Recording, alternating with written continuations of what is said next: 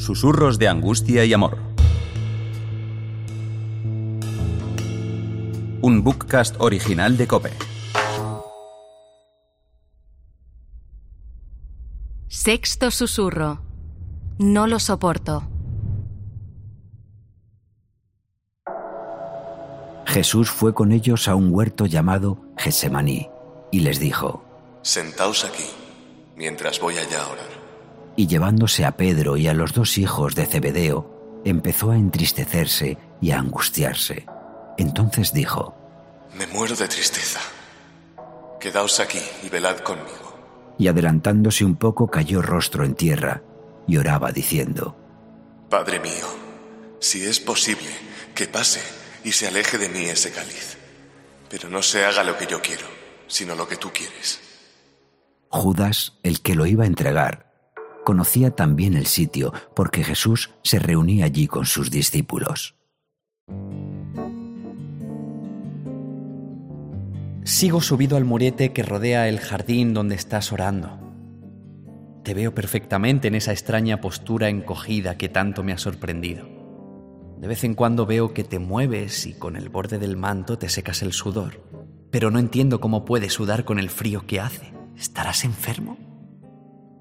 Te levantas, te diriges hacia donde están los otros compañeros de camino, los habituales. Eh, Creo que están todos, todos menos yo. Te acercas despacio. Están dormidos. He visto cómo los mirabas uno a uno. A Juan, el más joven, lo has tapado bien con el manto porque el frío sigue siendo intenso. Sí, ese eres tú, Jesús. El que actúa siempre con cariño y ternura, aunque se sienta algo desilusionado. Estoy seguro que ahora te habrás decepcionado un poco porque, aunque a ti te gusta orar a solas, también te gusta terminar la oración recitando un salmo todos juntos. Pocas veces lo has conseguido, la verdad. Posiblemente el hecho de que te gustase orar de noche no nos lo ponía fácil a nosotros, pero nunca nos dijiste nada ni nos reprochaste nada. Al contrario, siempre decías que lo importante es que cada uno conociese su mejor momento para orar, su mejor lugar. El caso es que algunas mujeres de las que nos acompañaban sí permanecían en oración, a cierta distancia tuya, pero en oración toda la noche. Supongo que será porque las mujeres están acostumbradas a perder noches con enfermos y niños. Qué misteriosas y fascinantes me parecen ahora las mujeres. ¿Será porque he visto cómo las tratabas? Se me está haciendo eterna la espera. Ya no siento ni el frío, ya no veo la oscuridad, solo siento y veo la angustia que me rodea. Cada vez me cuesta más mm, respirar serenamente. Tomo aire y es como si me entrara a golpes. Estoy muy nervioso. No puedo dejar de repetírtelo. No quiero que te pase nada. No lo soportaría. Si no respetan la promesa que me hicieron de llevarte solo a la cárcel, si me traicionan y te matan, Jesús, ¿cómo podré encontrar a alguien a quien amar? ¿Cómo podrá amarme alguien si se enteran que he sido yo? Siento que empiezo a morir. Sálvame de esta angustia. No quiero ni puedo enfrentarme a la vida solo. Me siento desnudo, vacío, sin hogar. Ahora entiendo que he vivido en tu amor, que nada fue una farsa como yo creía. ¿Cómo te he querido y te quiero y no lo sabía? Sálvame.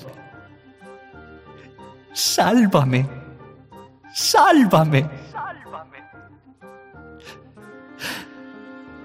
Te lo pido.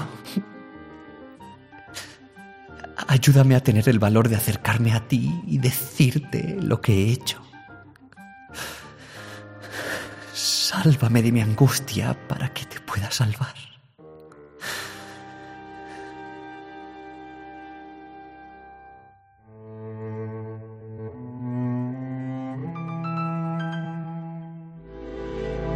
De repente se ha despertado algo muy profundo dentro de mí. Algo que no había sentido hasta ahora. Como si sintiera que Tus manos me sostienen. Si pudiera acercarme, alcanzarte. Estoy seguro que acabaríamos riendo juntos porque esto en realidad tiene que ser un mal sueño. Nadie puede sentir tanto dolor y angustia como yo en este momento. Intuyo que tú sientes algo parecido. No quiero perder la esperanza, pero no lo tengo fácil.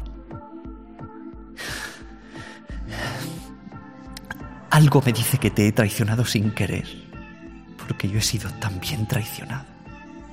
Me aferro al descubrimiento de saberte, de sentirte amigo. Sé que estás ahí, al alcance de mi mano, aunque todo esté teñido de color oscuridad. No quiero rendirme a la angustia.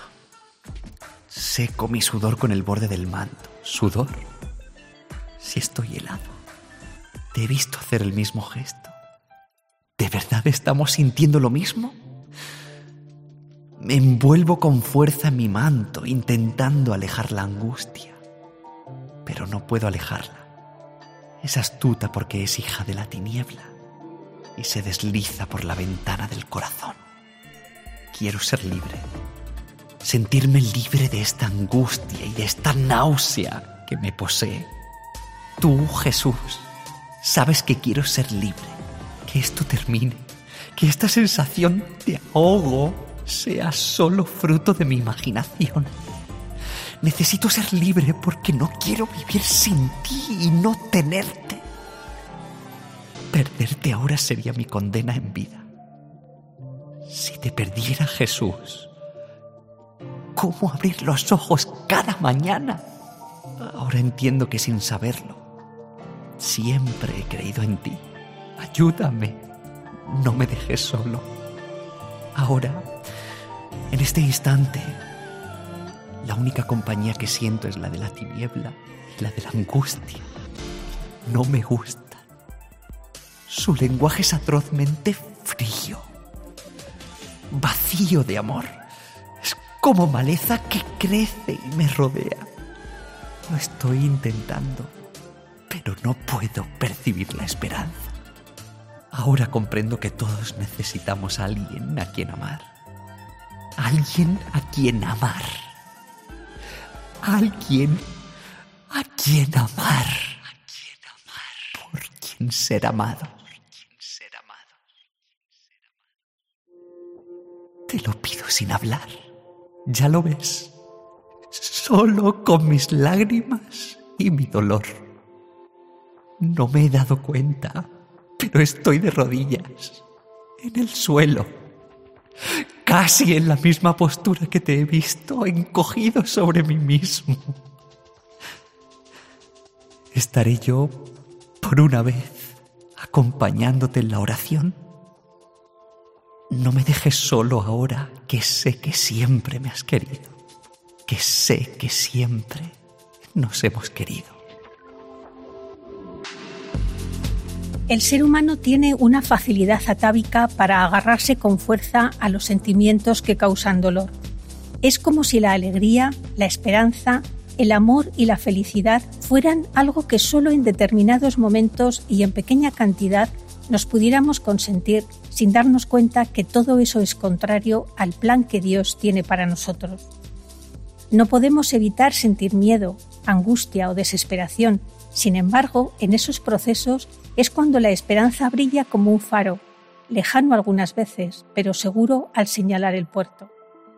Esperanza y confianza son los pies que nos permiten avanzar para salir del túnel oscuro en el que nos hayamos metido y comprobar que Dios no está a la salida, sino que al girar un poco la cabeza podremos ver que ha cruzado el túnel con nosotros, a unos pasos de distancia para venir en nuestra ayuda si damos un traspiés.